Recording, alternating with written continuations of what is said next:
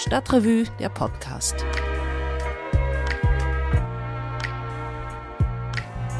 Hi, ihr hört den Stadtrevue Podcast und ich bin Christian Wertschulte, Redakteur bei Kölns unabhängigem Monatsmagazin.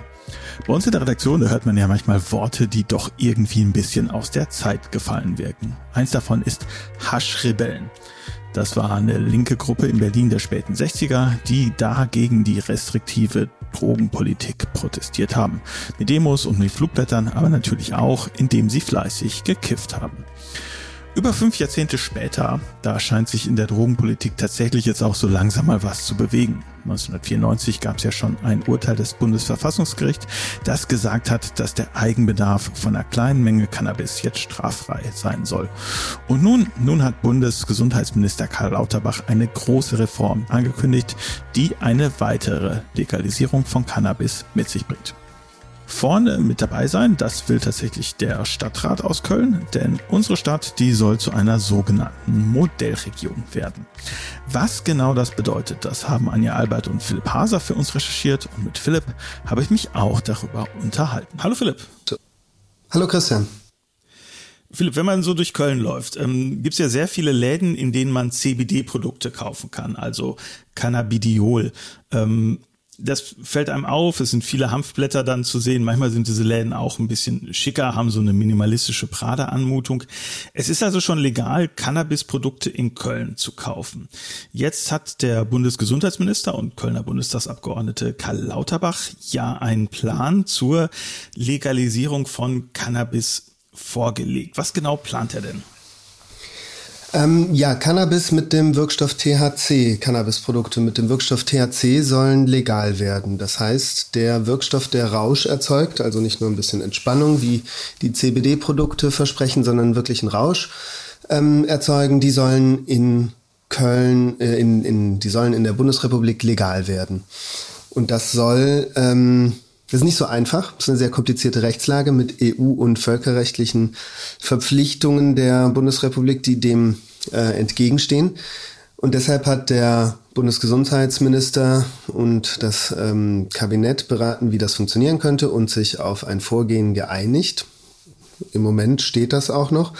Ähm, und das soll in zwei Schritten passieren. Zum einen war geplant, bis zur Sommerpause in einem ersten Schritt den Besitz von 25 Gramm Gras oder Haschisch ähm, legal zu machen und ähm, im gleichen Zuge die Cannabis Social Clubs dafür eine rechtliche Grundlage zu schaffen. Das sind Vereine von, kann man, so kann man das vielleicht fassen, von Hobbygärtnern, die Cannabis anbauen für den Eigenbedarf ihres Vereins, ihres Clubs. Bis zu 500 Mitglieder dürfen die umfassen, dürfen dann die, das, was sie anbauen, nur an ihre Mitglieder abgeben.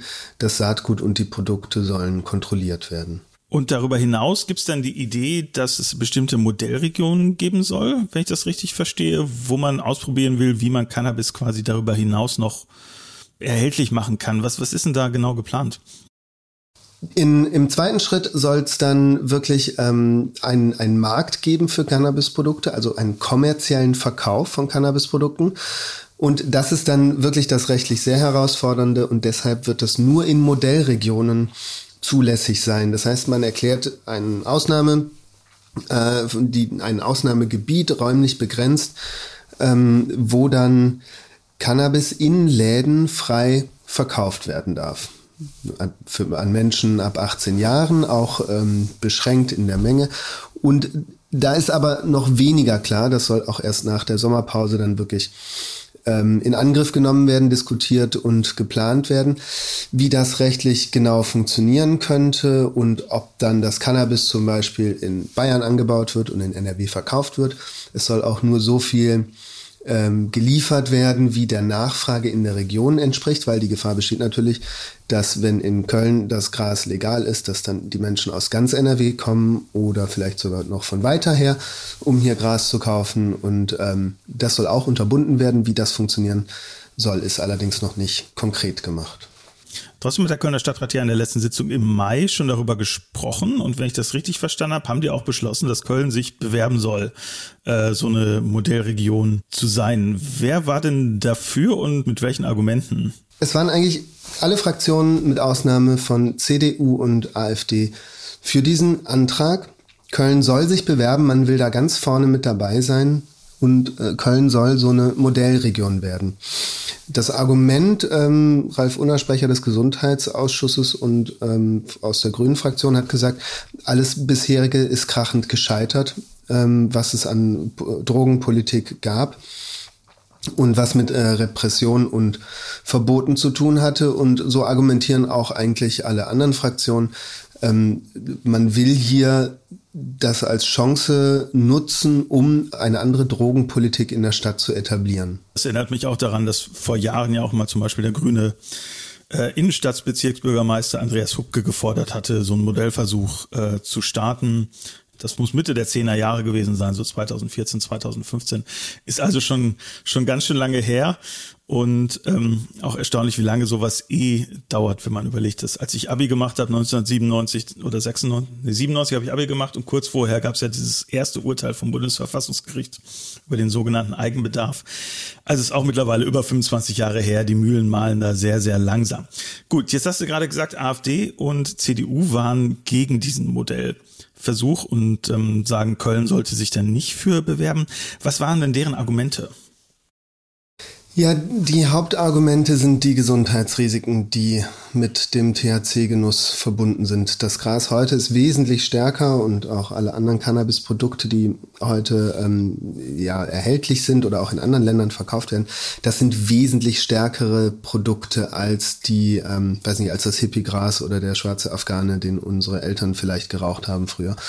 Und insofern ist damit eben auch ein, ein größeres Risiko verbunden. Die Zahl der Krankenhauseinweisungen von Menschen, die nach Cannabiskonsum psychische Störungen, Verhaltensauffälligkeiten hatte, die hat sich seit 2011 schon verdoppelt. Das ist also auch eine ganz akute aktuelle Entwicklung. Das sind die Zahlen vom äh, Landesstatistikamt in NRW. Ähm, trotzdem liegt ähm, Cannabis da mit 5%, etwas mehr als 5% der Einweisung weit hinter Alkohol mit 68% und auch Opiate liegen da noch, ähm, also drogeninduzierte psychische Störungen, Verhaltensstörungen, ähm, da liegt Cannabis immer noch äh, relativ weit hinten. Und das muss man eben abwägen. Ähm, die ganzen schädlichen Nebenwirkungen, wie eben ähm, die die Repression mit sich bringt, dass Menschen mit Vorstrafen dann plötzlich ähm, belastet sind, weil sie mit zu viel Gras erwischt wurden oder den Führerschein neu machen müssen, weil sie ähm, noch Rest THC im Blut hatten. Und das, da fehlt ja auch noch eine klar definierte Grenze. Ähm, muss man abwägen gegen die Gesundheitsrisiken und in Köln hat man sich offenbar entschieden, dass es an der Zeit ist und dass es diesen Versuch wert ist und dass man da dabei sein will. Lass doch mal kurz bei den Gesundheitsrisiken bleiben. Ist das denn medizinischer Konsens, dass das eine große Gefahr darstellt, besonders für junge Menschen? Oder gibt es auch Mediziner, die sagen, ja, die Gefahr ist da, aber es ist, wie du schon sagst, vielleicht auch eine Frage ähm, naja, man muss lernen, Umgang mit Drogen zu finden, so ähnlich wie wir ja auch äh, alle mehr oder weniger schmerzhaft gelernt haben, äh, mit Alkohol einen Umgang zu finden in unserem Leben. Das würde mich mal interessieren. Was sagt denn die Medizin dazu? Ist das, ist das so eine einhellige Meinung zu sagen, es sollte besser nicht legalisiert werden und diese Modellversuche sind falsch, wie das die CDU dann quasi aus medizinischen Gründen anführt? Also eine einhellige Meinung würde ich nicht sagen, dass es die gibt. Es gibt viele, die warnen tatsächlich davor. Und das ist eine ernste Sorge, die die Mediziner umtreibt. Es gibt aber genauso die Mediziner, die mit guten Gründen argumentieren, dass das, ähm, dass es die Kontrollmöglichkeit, dass das ein Gewinn ist. Man kann ja dann die Produkte besser, wenn es gut gemacht wird, das Gesetz, besser kontrollieren, was die Inhaltsstoffe, die Konzentration angeht. Es wird nicht ähm, gestreckt oder versetzt mit synthetischen Stoffen ähm, was ein, ein gesundheitliches Plus wäre. Und man kann das ist die Hoffnung aus der Politik und das Argument, was dann immer mit angeführt wird, direkt ähm, beim Verkauf ähm, Präventionsangebote mitdenken oder mitplanen und äh, faktisch stellen dann sich manche vor, dass da eben die Flyer der ähm, Hilfsangebote direkt am Verkaufstresen liegen und vielleicht auch der Zugang zu leichter ist zu Menschen, die ein Problem haben könnten, dass man nicht ähm, den ganzen legalen Ballast mitdenken, ausklammern oder ähm, erstmal abarbeiten muss, bevor man zu jemandem sagen kann, pass mal auf, dein Konsum ist problematisch, ähm, ähm du merkst, du hast dich verändert, dir geht's nicht gut, ähm, hier gibt's ein Angebot, äh, hier wird dir geholfen. Das ist die Hoffnung, dass die Präventionsseite da auch auf der gesundheitlichen Seite nach der Legalisierung ähm, effektiver wird. Was sagt die, die Kriminalwissenschaft dazu? Also diejenigen, die sich mit dem Rechtsrahmen beschäftigen. Ähm, da gibt's ja auch bestimmt äh, verschiedene Sachen. Also ich könnte mir vorstellen, ähm, dass die bestimmt zum Beispiel auch Zahlen darüber haben, ob dann wirklich der Konsum hochgeht, wenn man sowas äh, legalisiert. Es gab ja jetzt, gibt ja nicht nur unsere Nachbarn, die Niederlande, die es ja gerade wieder einschränken, tatsächlich die Konsummöglichkeiten, sondern es gab ja auch die sehr breiten Legalisierungsversuche jetzt, ich glaube, in Portugal und auf jeden Fall in vielen Bundesstaaten der USA. Ja, unsere Kollegin Anja Albert hat mit einer ähm, Kriminologin von der Universität Köln gesprochen ähm, und die war relativ eindeutig der Meinung, dass es kriminologisch gesehen, also vom Standpunkt der Verbrechensbekämpfung ein Vorteil ist, weil Staatsanwaltschaft und Polizei entlastet werden, weil die jungen Menschen nicht in, ähm, die mit zu viel Gras erwischt werden, nicht in kriminelle Karrieren abzurutschen drohen. Das sind ähm, Effekte, von denen man sich ähm, da eine enorme Entspannung verspricht.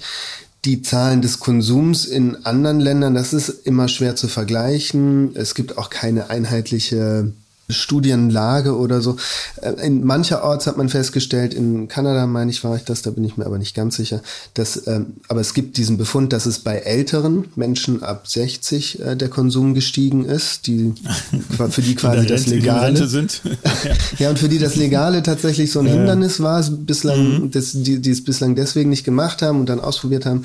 In anderen Ländern ist der Konsum gestiegen, hat dann aber ein Plateau erreicht, ähm, relativ zügig. Ähm, in Portugal berichtet die Wissenschaftlerin von der Uni Köln, hat man relativ gute Erfahrungen gemacht mit der Freigabe von ähm, härteren Drogen oder synthetisch hergestellten Drogen. Ähm, dazu wären, würden Kokain und ähm, MDMA oder Ecstasy zählen. Ähm, das ist nicht, nicht so einfach und hängt auch dann immer von der individuellen Ausgestaltung ab, wie man das genau macht und wie sich das dann in Deutschland entwickeln wird. Ich, das ist natürlich ganz schwer, das zu sagen, zumal eben auch noch so viel unklar ist, wie das in Deutschland genau ausgestaltet sein wird. Mhm. Ja, eine Sache, die mich tatsächlich auch interessieren würde, das weiß ich nicht, ob eure GesprächspartnerInnen dazu was gesagt haben ähm, ist, wie sich das denn ökonomisch gestaltet hat. Ähm, du hast ja eben gesagt, der Verkauf soll begrenzt werden auf den Bedarf der Region. Das klingt irgendwie gut, aber stellt sich sofort die Frage, wie will man das berechnen? Also wie willst du die Nachfrage berechnen? Und dann ist die andere Sache ja, äh, es gibt ja nun durchaus kriminelle Strukturen, die äh, massiv daran verdienen. Ähm, gibt, hat irgendjemand gesagt, wie man verhindern will, dass die sich dann einfach legalisieren, so ähnlich wie die Mafia mittlerweile im Tourismusgeschäft einfach aktiv ist. Ähm, also eben nicht mehr illegal, sondern halt legal ähm, verdient. Das würde mich mal so ein bisschen interessieren. Da hat man sich noch zurückgehalten, weil eben noch nicht klar ist, wie dieser kommerzielle Markt dann aussehen soll. Es gibt die Formulierung, dass es, es sollen legale Lieferketten etabliert werden. Die große Hoffnung ist natürlich, dass die Unternehmen, die im Moment schon ähm, das pharmazeutische, die pharmazeutischen Cannabisprodukte herstellen, also das, was auf Rezept ähm, schon, schon länger legal ist, dass die einfach ihre Produktion ausweiten ähm, und dass die dann ähm, ja das saubere, gesunde Gras, wenn man so will, vielleicht verkaufen und bereitstellen. Die Frage ist, ob das reichen wird, ob das, ob ähm, das für die lukrativ ist. Und mit Sicherheit werden aber auch andere Anbieter in diesen Markt stoßen wollen und äh, daran mitverdienen wollen. Da stehen auch in Köln einige in den Startlöchern. Ähm, es gab so eine Reisegruppe von Bundestagsabgeordneten, die sind durch die ähm, Beispiel Provinzen und Länder gereist. In Holland haben die sich ein Bild gemacht, in Kanada ähm, und in Kalifornien. Ähm, was man auf jeden Fall vermeiden will, ist das holländische Modell. Da hat man sich nämlich einfach keine Gedanken gemacht darüber, wie diese Lieferketten funktionieren, was zur Folge hatte, dass die äh, kriminellen Strukturen, die organisierten Strukturen einfach an der Hintertür illegal die Coffeeshops beliefert haben und die Coffeeshops vorne heraus dann legal die Produkte verkauft haben, die sie quasi aus den gleichen Strukturen bezogen haben, die vorher den Schwarzmarkt versorgt haben. Das ist das abschreckende Beispiel und das soll um jeden Preis verhindert werden. Und der Gedanke dieser Modellregion ist vielleicht auch nicht zuletzt, dass man dort dann eben ausprobiert, wie gut das funktioniert und an welchen Schrauben man drehen muss und wo man kontrollieren muss.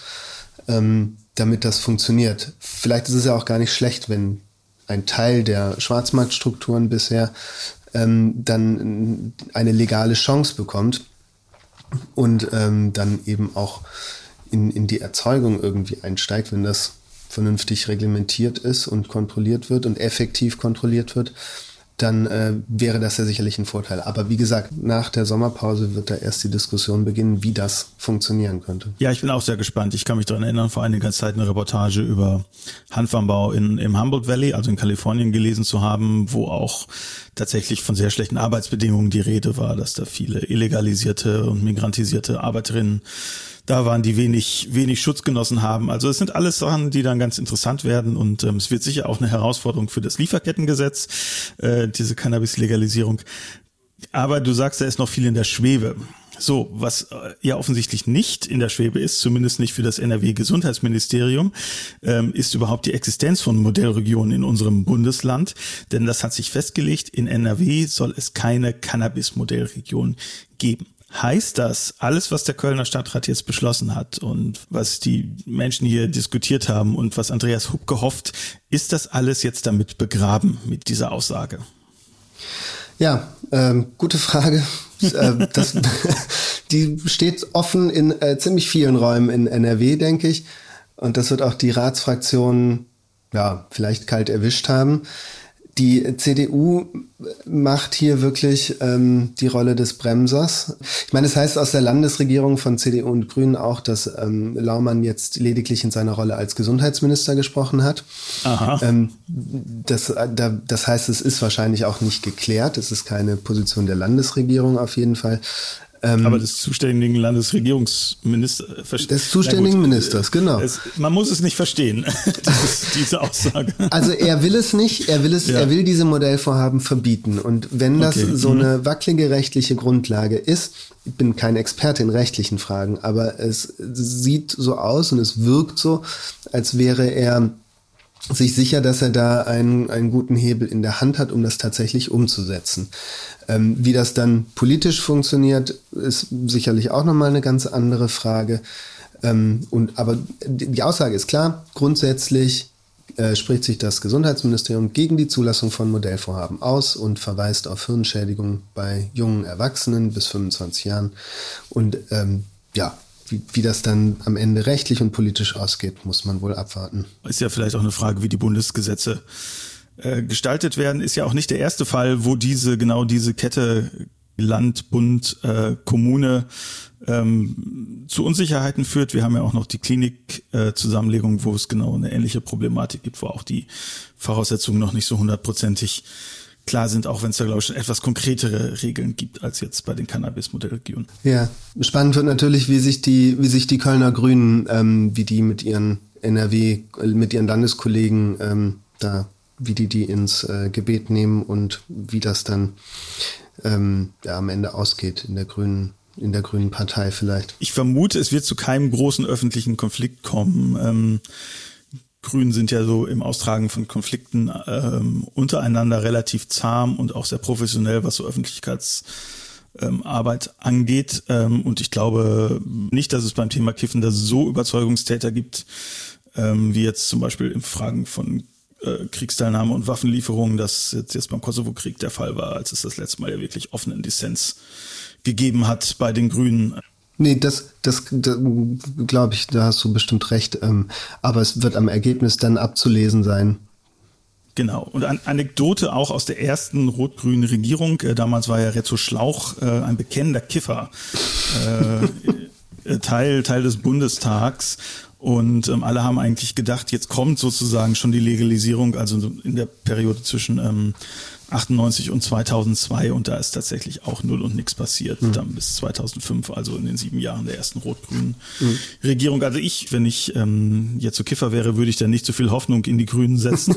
also weiß ich nicht, ob Grün da die Hoffnung ist.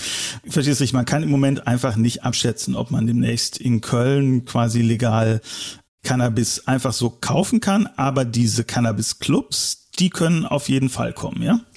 Das sieht ziemlich sicher so aus, dass das ähm, funktionieren wird. Und ähm, in anderen Städten gibt es auch schon die Berichte, dass da die Mitgliedsanträge bei denen ähm, ja um ein Vielfaches gestiegen sind und dass man sich da vorbereitet.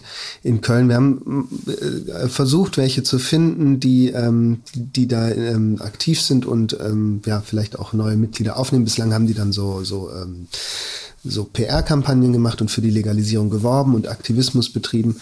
Ähm, solche Vereine gab es in, in vielen Städten schon, gibt es auch in Köln, aber äh, wir haben da keine Rückmeldung bekommen bislang. Das wird sich aber bestimmt ändern. Ja, ist auch interessant. Sie dürfen sich dann auch neu gründen, diese Vereine, oder ja. ähm, sind das alles Vereine, die es jetzt quasi schon geben muss? Ich nehme an, das äh, gute deutsche Vereinsrecht wird da die Grundlage sein. So hatte ich das zumindest verstanden. Also sieben Gründungsmitglieder, Vorstand, Kassenwart, ähm, eine genau. Geschäftsordnung und eine Satzung und äh, genau und dann darfst du das unkommerziell genau ähm, genau dann darfst du das unkommerziell darfst du dann loslegen ja, bin ich ja mal gespannt, wie sich das entwickelt und was das für Konflikte dann äh, in den Kölner Kleingärtenvereinen hervorbringen wird, wenn da die ersten anfangen, ihr Hanf anzubauen. ja, das wäre spannend. Alles klar. Danke, Philipp. Danke, Christian. Ja, so viel zum Thema Cannabis-Modell Stadt Köln. Wie sich diese Geschichte weiterentwickelt, das könnt ihr dann auf jeden Fall in einer der nächsten Stadtrevues lesen.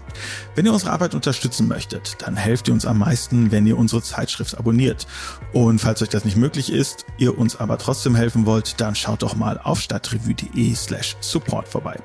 Wir hören uns dann im Juli wieder. Habt einen schönen Sommer und bis dahin.